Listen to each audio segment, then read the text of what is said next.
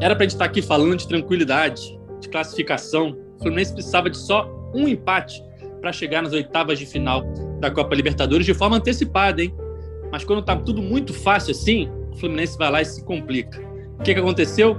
Jogou mal, perdeu gols inacreditáveis, perdeu por 2 a 1 para o Júnior Barranquilla no Maracanã e agora a gente ter que fazer conta para ver como é que vai chegar nas oitavas de final da Libertadores. E para piorar, sábado já tem final do Carioca, jogo decisivo contra o Flamengo.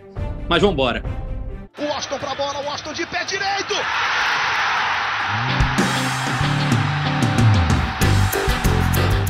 Está entrando no ar o podcast.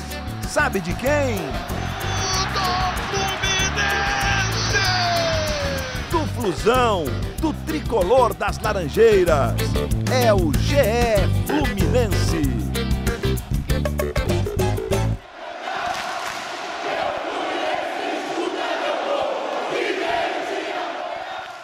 Alô, você ligado no GE. Globo e também no GE Fluminense. Está começando mais uma edição do podcast da torcida tricolor, edição 127. Infelizmente, uma edição de derrota para a gente falar tudo sobre Fluminense 1, Júnior Barranquilha 2, pelo grupo D da Copa Libertadores. Aí eu te pergunto, Cauê Rademacher, meu comentarista preferido, o que aconteceu? Aconteceu que o Fluminense manteve a média de suas atuações. Só que dessa vez não teve defesa milagrosa no Marcos Felipe, não teve finalizações cirúrgicas nas poucas vezes que o Fluminense chega. Dessa vez tomou gol nas bolas que foram, perdeu gols e perdeu o jogo, perdeu uma classificação que era muito fácil de conseguir, que agora ficou muito difícil. E foi isso, o Fluminense manteve a média de suas apresentações, só que dessa vez não teve meu pé me dói. Dessa vez veio a derrota. Além de mim, Edgar Marcel de Sal, apresentador desse podcast, e Cauê Rademar, que é nosso comentarista fixo, hoje teremos a presença ilustre. Bernardo Pombo, produtor da TV Globo, responsável pelos telejornais ali, trabalha diretamente com o William Bonner, produzindo as matérias de esporte. Bernardo Pombo estreando no nosso podcast para falar de Fluminense e Júnior Barranquilha. Tudo bem, Pombo? Tudo ótimo, pessoal. Pô, obrigado pelo convite aí. Até que enfim me convidaram também, né? Vou te contar. Anos e anos aí, nada de convite. Pô, um prazer. Agora, é, me chamaram logo na derrota, né? Eu sou um gestor de crise do negócio, né? E eu vou ser, eu vou ser, eu vou ter uma opinião um pouco diferente do, do Cal e talvez Cal até, até do, da tua opinião, Edgar, porque eu achei essa derrota excelente para o Fluminense. Eu achei essa derrota excelente. Não podia ter vindo no melhor momento. É uma derrota que vai chacoalhar um pouco ali as convicções do Roger, sabe? É uma derrota que vai provocar uma reflexão ali dentro de que tem muita coisa a ajustar. É... Ontem, claramente, acabou a gasolina do meio-campo, ele não, não mexeu, demorou muito. Você vê que os gols são falhas patéticas de marcação. Então, achei essa derrota excelente. Eu particularmente, acho que o Fluminense está com, com, a classificação muito bem encaminhada, então essa derrota veio na, no momento certo para provocar a reflexão necessária. Que é exatamente o que o Cal falou. Todo jogo, é, a atuação de ontem repetiu os últimos jogos aí. Só para terminar essa primeira, esse primeiro pedaço, esses times colombianos são bons. Eu acho que a gente não pode não pode fechar os olhos para isso. São bons times, esses dois times do, do grupo do Flusão. Bom, o Fluminense ontem repetiu alguns erros, né? É, não jogou tão bem no geral. O primeiro tempo foi melhor do que nas últimas partidas, né? O Fluminense vinha sofrendo muito no primeiro tempo dos jogos. Contra o Júnior Barranquilla no Maracanã, conseguiu fazer uma primeira etapa até certa, certa forma boa, perdeu dois gols assim inacreditáveis, né? O Kaique naquele primeiro lançamento do Casares tentou girar o corpo todo para bater de esquerda e bateu errado, bateu para fora. No outro lance, o, o Luiz Henrique era só dar uma cavadinha, mas ele também girou o corpo para bater de esquerda e chutou tão mal, né, que a gente vê o lance da câmera de trás, mesmo que a bola não batesse no goleiro, a bola ia para fora. Ele chutou tão mal que nem o gol ele ia acertar. E aí eram dois lances que era para estar 2 a 0 para o Fluminense, Cauê. Um jogo assim, de certa forma, até tranquilo, porque o Júnior não ameaçava. E aí você vira o primeiro tempo perdendo por 1 a 0 E aí muda completamente a história do jogo e acaba complicando o Fluminense, né, Cauê? O que, que você achou da atuação do Fluminense no geral nessa partida? Eu não achei que jogou bem nem o primeiro tempo. Teve bons momentos ali, mas você via o Júnior trocando passes, trocando passes, aquele eterno buraco no, no meio de campo do, do Fluminense. O Fluminense, quando tenta marcar a pressão, dá até pena, porque marca totalmente errado, um cutuca o outro. Não, você corre ali, você corre aqui. Aí qualquer time levanta a cabeça, joga a bola no meio-campo, tem sempre uns dois jogadores completamente sozinhos, porque o Fluminense não é um time compacto, não é um time que as linhas vão acompanhando. Correm três ou quatro caras para fazer a pressão e fica um buraco. E o, e o Júnior teve muito contra-ataque ali para. É que o, o, o Júnior veio desfalcado também, sem vários jogadores, o Borja. Mas o Júnior teve muito contra-ataque ali que não conseguiu nem finalizar. O Fluminense teve uns dois ou três escanteios ou falta lateral a favor que jogou na área, perdeu o rebote e tomou contra-ataque ali, cinco contra três, três contra dois. O Fluminense deu muito espaço. Teve a, o, o Kaique poderia, de repente, ter mudado o, o rumo do jogo, fazendo aquele gol aos dois minutos. Eu achei a finalização dele até era mais difícil, que ele veio na corrida, mas é lógico que se bate de direita ficaria era mais fácil a possibilidade de fazer gol, mas ele não tem a perna direita. E o Luiz Henrique, o goleiro escolhe o canto antes, o goleiro pula para o lado antes, só ele levantar a cabeça e bater do outro lado. Mas mesmo com essas finalizações, achei o Fluminense mal. Qualquer time coloca o Fluminense na roda, sabe? Fica trocando passes, passes. É, eu tenho a impressão que se o Júnior quisesse passar o, o, segundo tempo todo só tocando a bola, sem fazer nada, o Fluminense não ia conseguir pegar. O Fluminense estava mortinho também. O Martinelli, que jogou um monte de jogo inútil do Carioca, que não precisava ter jogado, aquelas semifinais contra a Portuguesa. Martinelli está sem gás nenhum. O, time do Fluminense continua com aquele eterno buraco ali. Não teve forças para buscar o empate, não teve forças para pressionar no fim. E foi o que o Pombo falou, que a derrota traga reflexão, mas eu achei, eu achava que as reflexões já teriam vindo depois daquele banho de bola que o Fluminense tomou do Santa Fé no Maracanã, mas a reflexão não veio continua a mesma coisa. Trocou Nenê pelo Casares, não adiantou, porque não está mudando a forma do time jogar. Você mudou peça, mas não muda a forma ali, não, não, não deixa o time mais compacto. Tem a impressão, às vezes, que o Fluminense é um dos únicos times do mundo que não sabe segurar tranquilamente uma vantagem no final do jogo ali, de prender a bola, de fazer cera quando tem que fazer, de ficar com a bola, né, sem dar chutão. Se a situação de ontem fosse o Fluminense fora de casa, vencendo por 2 a 1 um, como aconteceu nessa, nessa Libertadores contra o Santa Fé lá. Ia ser um Deus nos acuda aqueles minutos finais. Ia ser uma pressão desgraçada. O Fluminense ia estar todo recuado. Quando picasse com a bola, ia dar um bicão para frente. Os zagueiros do outro time iam dominar no meio-campo e iam começar um novo ataque. Ia ser um desespero. E ontem, depois que o Fluminense fez o gol, o Fluminense não teve nenhum ataque. Não teve nenhuma chance de gol. Não conseguia criar nenhuma chance, porque o Fluminense se afobava, é, dava chutão para frente, o Júnior tirava de cabeça e ficava com a bola, dominava, tocava, passava o jogador, ia para o ataque, fazia cera. E aí fica a impressão que só o Fluminense não consegue fazer isso, né, Pombo? E, e você, Pombo, o pessoal não sabe, tu é craque em campo, né? Tu é jogador, tu é, é jogador caro. Nas Copas de Imprensa fazia gol adoidado. Essa garotada tem que treinar a perna ruim, né, Pombo? Não pode Kaique e Luiz Henrique serem promessas, assim, joias, né? Kaique vendido para Manchester City e não conseguiu chutar de direito uma bola. Por favor, né? E te digo mais, é... uma coisa que, que às vezes eu penso, o torcedor do Fluminense é o torcedor, cara, que já viu de tudo, né? É impressionante. E, e o, o, que mais o Fluminense está. Até meu cachorro está reclamando ali, ó. que mais o, o, torcedor do Fluminense já viu Série C, já viu final de Libertadores, aí já viu. Aí o, Aí esse time que perde pouquíssimo, né? Com o Fernando Diniz só perdia e criava 900 chances. E aí esse time agora tem o que aquele time do Fernando Diniz não tem, que é a saída de bola, né? Ontem uma coisa que, que, eu, que eu reparei, eu, eu ia até fazer um levantamento, mas não deu tempo. O Danilo Barcelos deve ter encostado na bola no primeiro tempo mais de mil vezes. Cara, alguma coisa está errada, entendeu? O time está totalmente totalmente torto. O Calegari morto, os dois outros volantes mortos também de cansaço, entendeu? Acabou a gasolina, o Roger não soube visualizar isso. Ele tinha que ter trocado os volantes ontem, tinha que ter trocado o Calegari, bota o Samuel Xavier ali, bota um gás novo, mas é o que o Cal falou. Trocou as mesmas peças de sempre. entendeu?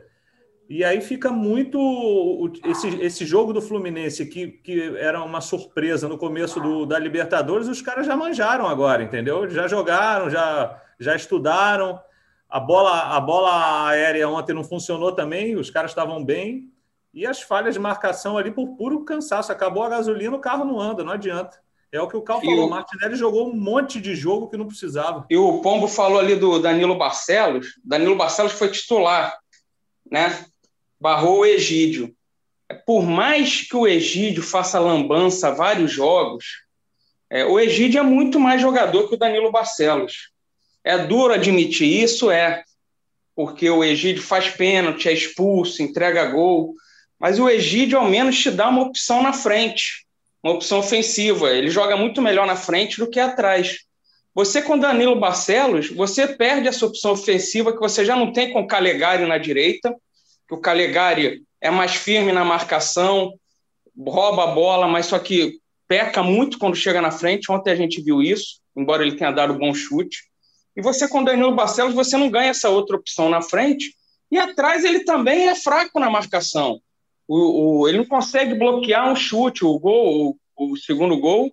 Ele está ali na frente, o chute sai na tranquilidade, não bloqueia cruzamento.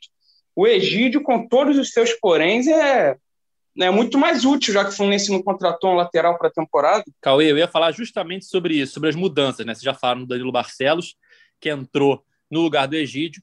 E além dessa alteração, o Roger fez mais duas no time titular para a partida de ontem. Né?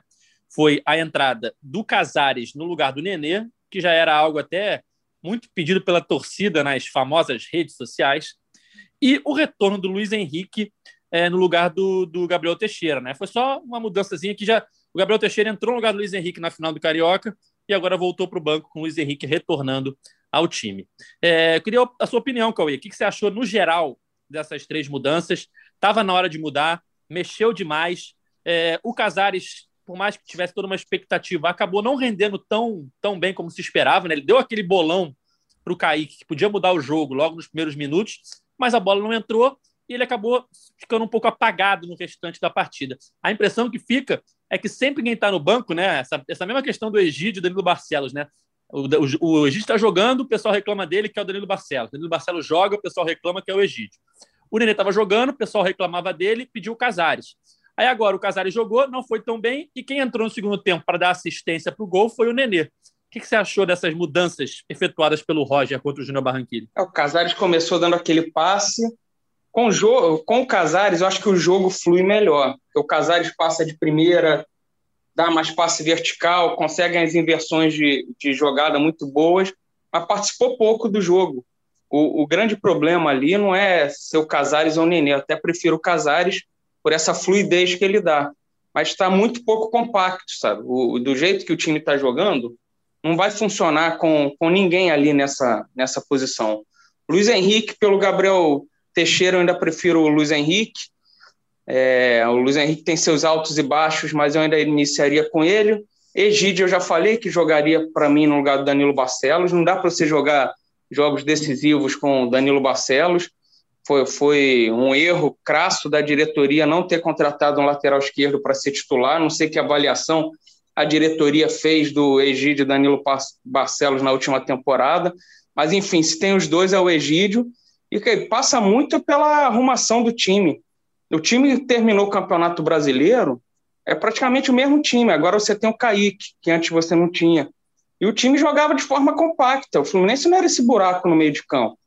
O Roger, assim, tem que, pelo menos, no mínimo, resgatar o que de bom o Marcão estava fazendo ali. O Fluminense era um time competitivo, um time compacto, ficava mais com a bola e não sofria tantas finalizações, não ficava levando banho de bola nos jogos como tem levado agora. Vou falar uma coisa aqui que talvez seja polêmica, mas na verdade futebol é meio campo, você tem que dominar o meio campo. E ontem, quando o Fluminense estava perdendo por um gol né, no final do jogo e precisava fazer o segundo gol para garantir já antecipadamente a classificação, o Roger colocou o Bobadilha no lugar do Martinelli. E aí o Fluminense perdeu de vez o meio campo e não conseguiu atacar mais. Era chutão, Bobadilha não dominava, ninguém dominava, voltava a bola. E aí a questão polêmica que eu vou falar é o seguinte: não era melhor colocar o Wellington? Por mais que passasse a impressão de uma substituição de retranca, né? Sempre que você bota um volante em campo, as pessoas acham, entendem que é uma marcação, que é uma questão para reforçar a marcação. Mas ali, naquele momento, e até mesmo antes do Fluminense fazer o gol, ou no início do segundo tempo, eu teria colocado alguém para reforçar o meio-campo, que o Fluminense precisava começar a ganhar o meio-campo para pensar em ganhar o jogo.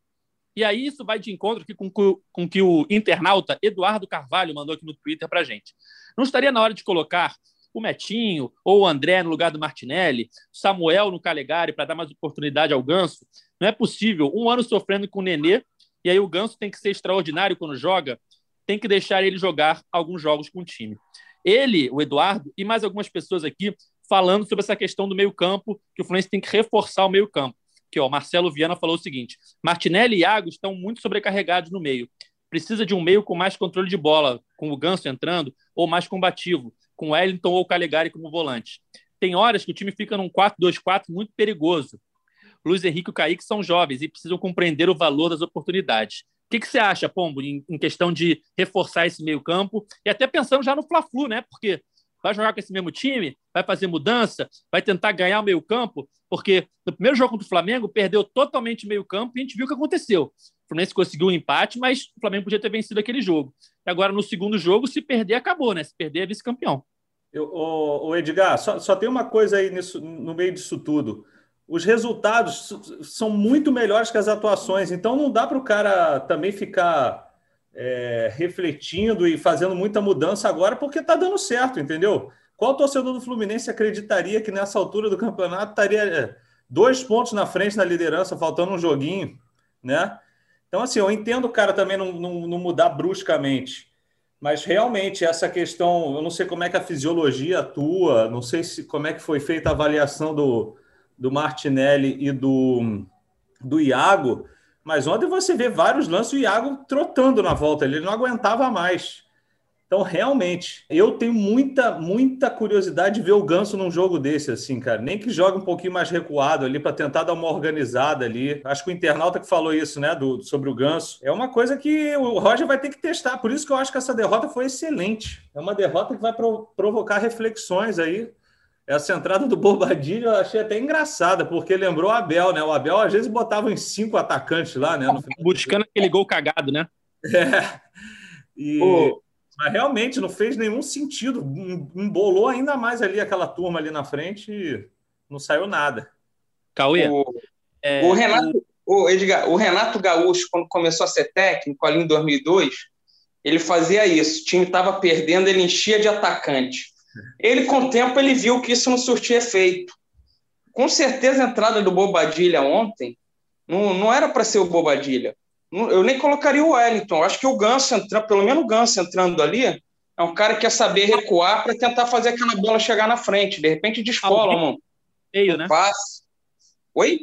Alguém para reforçar o meio, né? Para tentar ganhar o meio campo. Você tem que ter a bola para a bola chegar na frente. Aí ficou bicão para frente para ver se o Abel e o, e o Bobadilha conseguiam desviar uma bola, fazer alguma coisa e o Fluminense não foi capaz de botar aquela pressão final ali no, no, no Júnior. Aqui, ó, o Joe, Joe Chaya, aqui no Twitter. Vamos falar que o time é sólido defensivamente, tomando sufoco, cedendo chances e gol para o adversário a cada partida? Qual o motivo de tanta paciência e benevolência com o Roger? O Odair era massacrado todo jogo, por muito menos nos podcasts que abre um parênteses, que eu, eu sempre defendi o Odair, mas tudo bem. O time só fez um jogo decente esse ano e foi contra o River Plate no Maracanã. E aqui o Léo, Cauê, deixa a pergunta para você. O que fazer para povoar, povoar, a meiuca do Fluminense? Esse time dá muito espaço e facilita para o adversário. Será que o Luca era a chave desse time funcionar? Fica aí a reflexão. Daqui a pouco vamos ter que nos render ao Luca, que fazia esse time jogar. Mas não sei, cara. O, o, o Casares ou o Nenê se o esquema não mudar um pouco, vai, vai dar no mesmo, sabe? É você querer um jogador que prende mais a bola, que é mais forte na bola parada, ou um que toca de primeira, faz o jogo fluir. O, a entrada do Wellington, por exemplo, vai ser trocar ali o Wellington pelo Martinelli, o Wellington pelo Iago, vai te dar, de repente, mais proteção ali, na, mais gás, mas não, não vai mudar. Eu acho que, vai, eu acho que passa muito pelos pelos pontas também, sabe? Você vê o Luiz Henrique e o Kaique, eles jogam muito aberto o jogo todo. Você não vê em momento algum do jogo eles por dentro aumentando o número de jogadores do, do Fluminense ali no setor, sabe? Eles são muito, eles são jogadores com características parecidas. O Luiz Henrique eu acho até que joga melhor pela direita também, onde o Kaique joga. Eles são muito de pegar a bola, dar o tapa na frente e ir para cima. Você não vê eles por dentro, tanto com a bola ou sem a bola, o Fluminense construir por ali. É, então você tem que tentar aproveitar, já que tem essa característica forte deles, o Roger tem que encontrar um, um outro jeito de, de chegar atrás, eu tenta trazer os laterais mais para dentro um pouco, para tentar ajudar na, na criação ali, na, ou até na proteção. O Calegari pode fazer isso mais do que o Egídio. O Egídio, de repente, é um cara que avança mais, traz o Calegari mais por dentro, mas aí não sabe se o Kaique vai dar conta de, de, de descer ali para marcar. O Roger vai ter que rever isso, cara. Eu, ele tem jogadores ali, não para serem titulares, mas para de repente entrar num jogo para ter mais fôlego, colocar um Wellington, colocar um Caio Paulista que vem entrando, tem força, tem velocidade. O, o Roger tem que mexer eu acho que o Roger tem que priorizar esse jogo com o River Plate. Eu falei aqui no, no último programa que me preocupava muito esse jogo com o Júnior Barranquilla, que você não via ninguém falando desse jogo. Até a torcida do Fluminense passou três dias falando de Fla-Flu, quando tinha o era dia do jogo com, com o Júnior Barranquilla. Então, acho que o, o, um título carioca vai ser muito legal, vai ganhar em cima do poderoso Flamengo, mas não vai mudar o Fluminense de patamar. O Fluminense indo longe no, na Libertadores é mais importante para mim do que ser campeão carioca. Então tem que Oi. ver que. Oi. Você sabe que a sua fama ela aumenta a cada podcast, né? E aí agora a gente, a gente já recebe perguntas exclusivas para você aqui no Twitter. E o internauta, é esse, Fábio, o internauta esse Fábio, carinha Fábio, que faz eu levantar. É, o internauta Fábio Conde, você deve conhecer, seu amigo, faz a seguinte pergunta: Roger Machado ou Cristóvão Borges, Cauê? Tem uma diferença entre eles o Cristóvão sofria muito com, com as substituições. Ele era cornetado, sempre, né, sempre trocava o time. Até você via que era um time bem treinado, começava direitinho, mas as mudanças dele, todo mundo reclamava. O Roger, tirando ontem, que não, que não surtiu feito, no geral o Roger mexe bem, né? A gente elogia aqui as substituições do Roger, mas o time não está não tá engrenando. Mas eu, por enquanto, eu fico com o Roger tem, tem sido um time bem ou mal competitivo. O Cristóvão a gente já tinha visto começo, meio e fim dele no Fluminense. O Roger está no começo ainda, né? Aqui, ó, mais duas mensagens dos internautas. O Marco Mendes falou o seguinte: o Fluminense não tem meio-campo. Estávamos vencendo e empatando graças a jogadas individuais. O time não tem esquema tático ou jogadas ensaiadas. Roger Machado é muito fraco. Numa noite que vários jogadores foram mal, foi surrado. João Hector, Incrivelmente, foi um dos melhores primeiros tempos do Fluminense. Criamos chances atrás de chances, o que acabou me preocupando, já que resolvendo o problema de criação acabou evidenciando uma deficiência na definição. Só Fred faz gol, nos complicamos. Agora é obrigação vencer os dois próximos jogos. Pombo, o que você faria já contra o Flamengo? O que você acha que tem que mudar nesse time para tentar vencer o Flamengo, ganhar o Campeonato Carioca e aí começar a pensar no River Plate para garantir essa classificação que já parecia é, garantida, né? O Edgar, você, a gente foi ao CT do Fluminense, né? não sei se você já comentou no outro programa. Comentei aí. no podcast, mas pode relembrar. Não, e aí eu fiquei com uma curiosidade danada de assistir a um treinamento, né? Coisa que jornalista não faz mais, né? Não sei se o pessoal, os internautas sabem disso, mas a gente não vê mais treino nenhum, né? Então fica muito difícil a gente avaliar alguma opção assim fora da, dessa casinha de que o Roger faz. Mas, por exemplo, eu botaria o Samuel Xavier na lateral esquerda, já seria alguma coisa, entendeu? Alguma. É, lembrando o Paulo César, lembra do Paulo César que jogava na lateral esquerda? Cara, alguma Perna coisa... trocada, perigo dobrado, né? É, mas pelo menos puxa para dentro ali para bater, né? Como o Paulo César fazia. Cara, porque assim, é, o, que eu, o que eu acho que tem atrapalhado muito essa saída de bola do Fluminense é que na hora que o, os volantes pegam na bola ali, ele olha para frente, tem os dois espetados lá, muito isolados, como o Cal falou, muito, muito na lateral, e os, e os laterais estão muito recuados, porque o Martinelli é, de, é raro passar do meio de campo, e o Danilo Barcelos ou o Egídio estão sempre ali catando cavaco ali atrás, tentando aquela saída de bola ali com aqueles lançamentos horrorosos. O, o Luiz Henrique domina aquela bola. Cara, ontem aconteceu isso várias vezes. O Luiz Henrique domina aquela bola ali na lateral como se fosse um pivô no meio de campo, de costas. Dois, aí chegam dois, três, toda hora ele está ali. É verdade. No máximo vai arrumar um lateral ali. Exatamente, aí fica arrumando o lateralzinho. Aí ele é muito habilidoso, então ele resolve algumas é, com a habilidade que ele tem, ele consegue às vezes se safar. Ontem no Twitter, cara, não lembro quem foi que escreveu um negócio que eu achei perfeito. O Luiz Henrique acerta coisas difíceis e erra, erra coisas fáceis, né? Tem uns passes que ele dá também que às vezes de um metro ele não consegue dar, e às vezes ele dribla três ali no, no espaço curto. Então eu, eu acho que assim, trocar a lateral esquerda é o, é o primeiro é a primeira, a primeira coisa que o Roger tem que fazer, cara. Não, não deu certo, entendeu? É, o Egídio é um perigo constante, apesar de, de, de, no apoio de vez em quando arrumar alguma coisa. O Danilo Barcelos, hum, eu acho que não acrescenta. É, ali no meio de campo, o Wellington é muito, muito de, defensivo. Se bobear, daqui a pouco o Fluminense vai ter que fazer como vários clubes estão fazendo aí, botar três zagueiros, entendeu? Para liberar o, todo mundo ali na frente. Senão fica o Luiz Henrique e o Kaique também tendo que marcar o tempo inteiro, eles morrem. Os volantes já estão mortos, né? O Fred recebendo pancada atrás de pancada. Na entrevista que a gente fez com ele aquele dia ali em off, ele falava tanto de pancada que ele tem recebido nas costas ali. Porque ele tenta fazer um pivô. Na hora que ele domina a bola, é difícil, não tem gente do lado. Tá todo mundo lá atrás ainda, né? Então, assim, são várias questões. Só como a gente não assiste ao treinamento, fica muito difícil é, dar uma opinião fora dessa casinha aí. Se eu fosse o Roger, eu já botava o, ou o Samuel Xavier na lateral esquerda, ou dava uma reforçada ali, botava o Caio Paulista na lateral esquerda, fazia alguma maluquice para. Aí sim, eu gosto dessas, dessas é. ousadias. Para tentar alguma coisa, gente, porque a gente não tem meio-campo e o meio-campo hoje em dia não é só o meio-campo propriamente dito. O meio-campo é, é você ocupar aquela linha toda ali, que vai da, de uma lateral até a outra. A hora que os, me, os meias ali, os volantes, recebem a bola, os laterais estão lá atrás e os pontas estão lá na, espetados, lá com dois ou três marcando. O Fred É uma pena, o Pombo, não, não ter mais o Pablo Diego para fazer aquela lateral. O Pablo Diego tinha força física para ir e vir.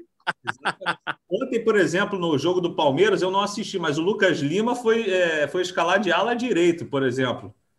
Não sei se isso impactou no resultado, mas já foi alguma coisa, né? Deve ter sido um desastre, né? Tomou quatro gols. o, o Pombo citou a, a entrevista que a gente fez com o Fred no CT do Fluminense na quinta-feira passada. Eu até falei alguns bastidores aqui no último podcast, mas o Pombo estava lá comigo. Na verdade, quem conseguiu a entrevista foi o Pombo, né? Porque eu estou tentando aí, exclusiva com o Fred, para vários é, pedidos de Globo Esporte, de esporte espetacular, há um tempo. E é sempre muito difícil conseguir uma exclusiva com o Fred. Só que aí, quando o Pombo tentou, o Fred falou: opa, é pro Pombo? Aí eu vou. Ou seja, o cara tem moral, né? Globo aí, Rural é mais fácil de conseguir, pô. Quase não aparece no Globo Rural. aí a gente conseguiu essa entrevista que vai ao ar em várias reportagens aí nas próximas semanas. Vai ter no Jornal Nacional, foi o que o Pombo fez.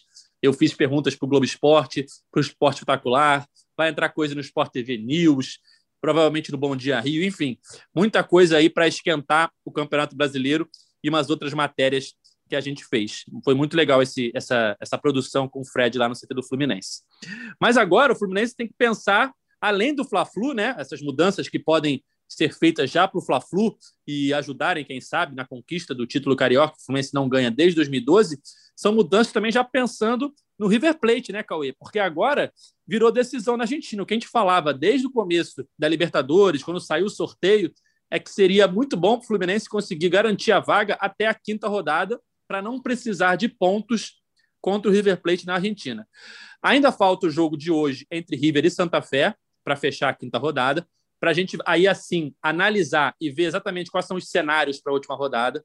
Mas se o Fluminense perder para o River Plate na Argentina, vai ter que ser uma combinação de resultados para o Fluminense se classificar. Tem chance de classificar com derrota? Tem chance. Mas não é tão simples. Então, um empate passa a ser bem necessário para o Fluminense ter tranquilidade e não precisar fazer contas. E aí entram vários. Depende, depende, Edgar. Pode falar. Desculpa, desculpa interromper, mas se, se o River Plate ganhar do Santa Fé nesta quarta-feira à noite, estamos gravando de manhã, o Fluminense tem que ganhar do River Plate lá na última rodada. O empate não pode eliminar. Sim, sim. É, é que eu ia ainda introduzir que o River Plate hoje está vivendo uma situação meio. Perdão, é, de... perdão. Que não acontece normalmente, né? O River tem vários jogadores por Covid, vai jogar hoje com um jogador de linha no gol, né? Porque a, a Comebol não deixou o River Plate é, escrever um goleiro a mais. E a gente explica que a Comebol liberou a inscrição de 50 jogadores esse ano, muito mais do que o normal, em função da pandemia. E o River Plate achou que não precisava escreveu 32 jogadores, entre eles quatro goleiros. Só para vocês compararem, o Fluminense escreveu os 50 e cinco goleiros. E aí, agora, desses 32 jogadores, o River tem vários infectados e todos os goleiros infectados. Então, hoje, o River não tem um goleiro para mandar a campo.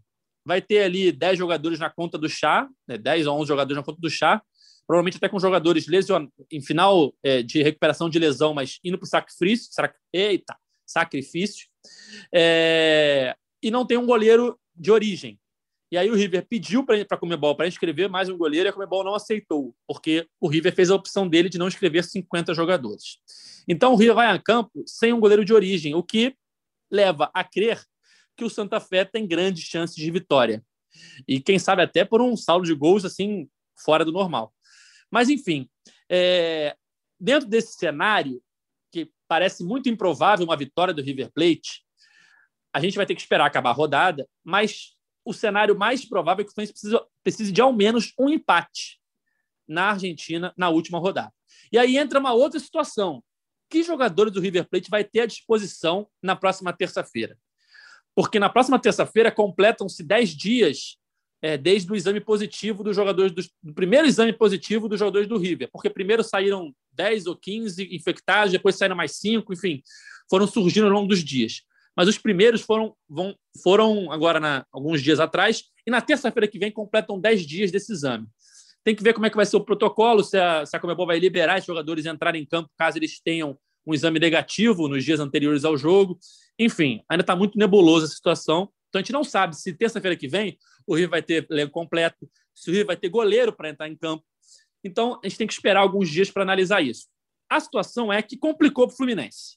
O que era fácil, podia sair ontem classificado já em primeiro lugar garantido, ou simplesmente classificado, agora temos que fazer conta, temos que pensar, temos que ver o que, vai acontecer e se o Fluminense vai se classificar para para oitavas de final da Libertadores, né, Cauê? Um cenário que parecia tranquilo, agora é de preocupação. Pois é, o, o Fluminense colocou nessa condição agora ao empatar, ao perder para o Júnior Barranquilha. E olha, vai ser muito difícil essa classificação. Ainda mais se tiver que ganhar do River, ou até mesmo jogar pelo empate, o River vai estar tá precisando da vitória, sabe? Porque o River vai chegar, mesmo perdendo hoje, o River chega vivo. Vai ser um jogo dramático aí para o, para o Fluminense. Hum, não estou muito confiante, não. É, eu não quero ser pessimista, mas já sendo um pouco, complicou, tá? Complicou, a gente tem que ser realista. Tava fácil, agora está mais complicado, bem mais complicado. Mas, se a gente quiser olhar por um lado positivo, se é que existe um lado positivo, o Fluminense já tem a terceira colocação do grupo garantida. Então, se der, uma, se der ruim total, tem uma Sul-Americana aí para jogar pelo menos, Cauê. Não é, é o ideal, ah, mas é, eu acho que num primeiro momento, nenhum torcedor vai ficar feliz com isso. Até porque vai ser vexame o Fluminense não conseguir essa vaga Total. depois que caminhou do jeito que encaminhou, sabe? A, a vaga, toda a euforia da, da torcida. O Fluminense tem o dom de, de levar seu torcedor do céu ao inferno em questão de, de dia, né? Tá, tá uma euforia jogando a final de Carioca, podendo garantir a classificação antecipada aí faz um jogo horroroso como fez e, e joga tudo abaixo. É, se não se classificar, vai ser uma frustração tremenda, vai ser um vexame, porque o Fluminense estava é, a um ponto da classificação na quinta rodada, vai entrar na última rodada líder do grupo e ainda assim podendo ser eliminado. Mas o que eu quis dizer é o seguinte: dentro da frustração, podia ser pior, né? Porque o grupo está todo embolado, e aí o Fluminense podia sair de primeiro para quarto, né? E aí nenhuma Sul-Americana pegaria. Pelo menos, se der uma zebra completa, tem um terceiro lugar ali, né, Pombo? Já é um, um alento, né? Eles estão muito pessimistas, nossa senhora. Qual torcedor do Fluminense, faltando uma rodada nesse grupo. Temos que ser realista, pô. Ia, ia achar que ia estar tá, tá na liderança. Duvido que alguém ache. Eu acho que a, a maioria ia achar que já estaria eliminado uma altura dessa. É, eu acho que, assim, é, o, o, o, obviamente, o rendimento em campo é a pior coisa no momento. Os resultados são ótimos, pelo que o time tem apresentado, mas eu acho ele é uma conjunção de, de, de tragédias para o Fluminense ficar fora dessa, dessas oitavas, sinceramente.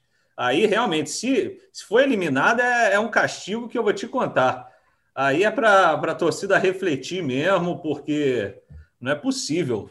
Eu, eu, eu não fiz a conta aqui, mas assim, acho que de, sei lá, seis resultados, um Fluminense é eliminado na, na última rodada né? Porque ainda tem um empate do, dos colombianos lá, que já, já bastaria.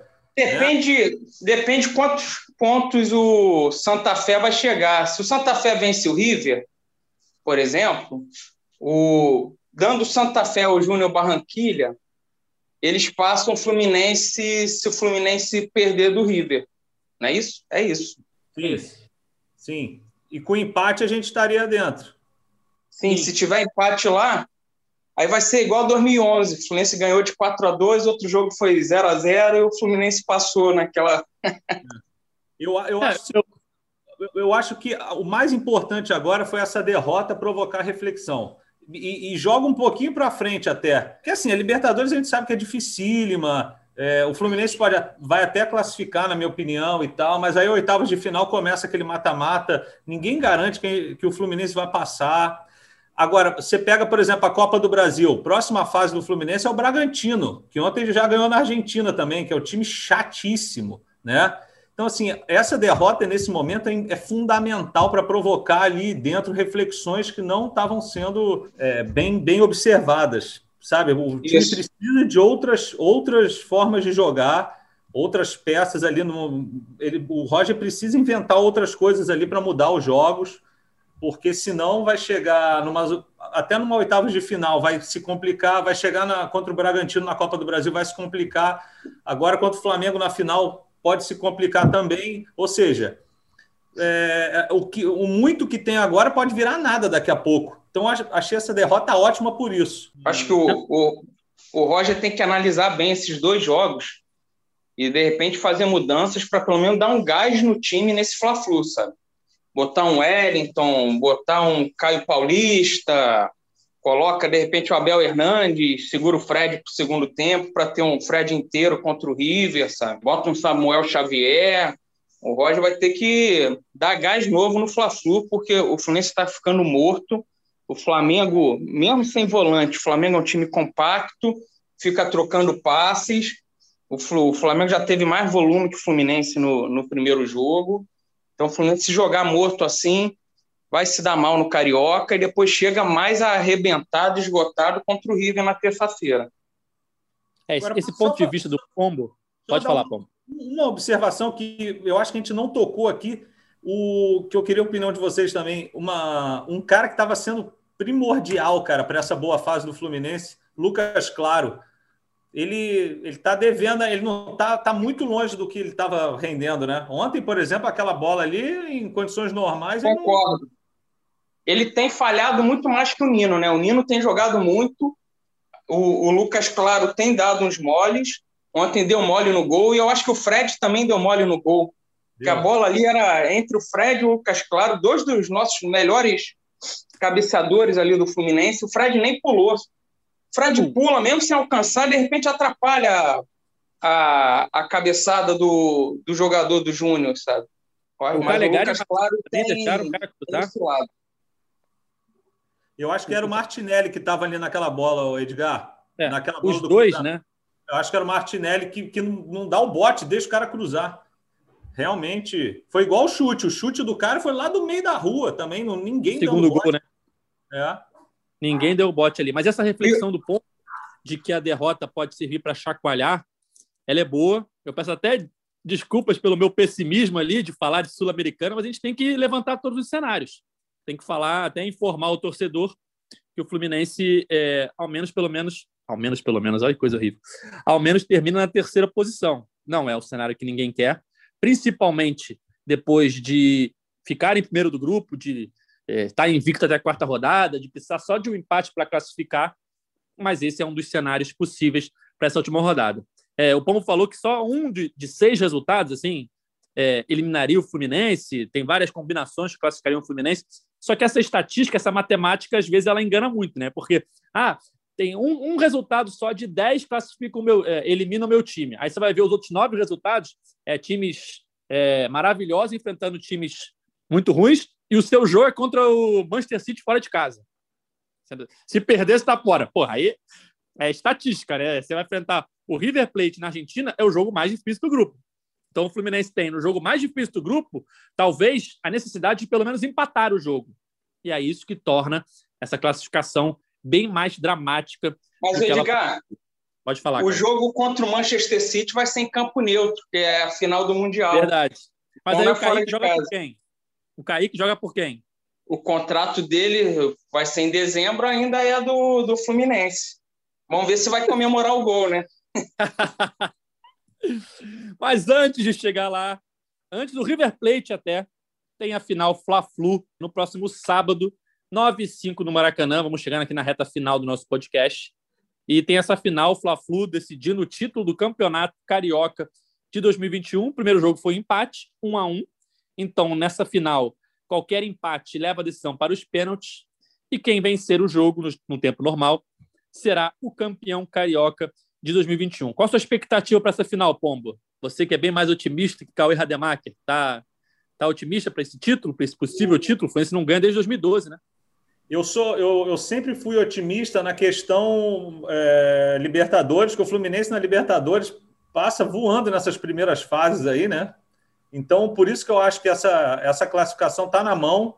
O, se os deuses do futebol é, forem um pouquinho justos, tiram o River dessa brincadeira, né? Porque essa barbeiragem que eles fizeram nessa inscrição aí de, de jogadores, olha, poucas vezes a gente vê uma barbeiragem dessa.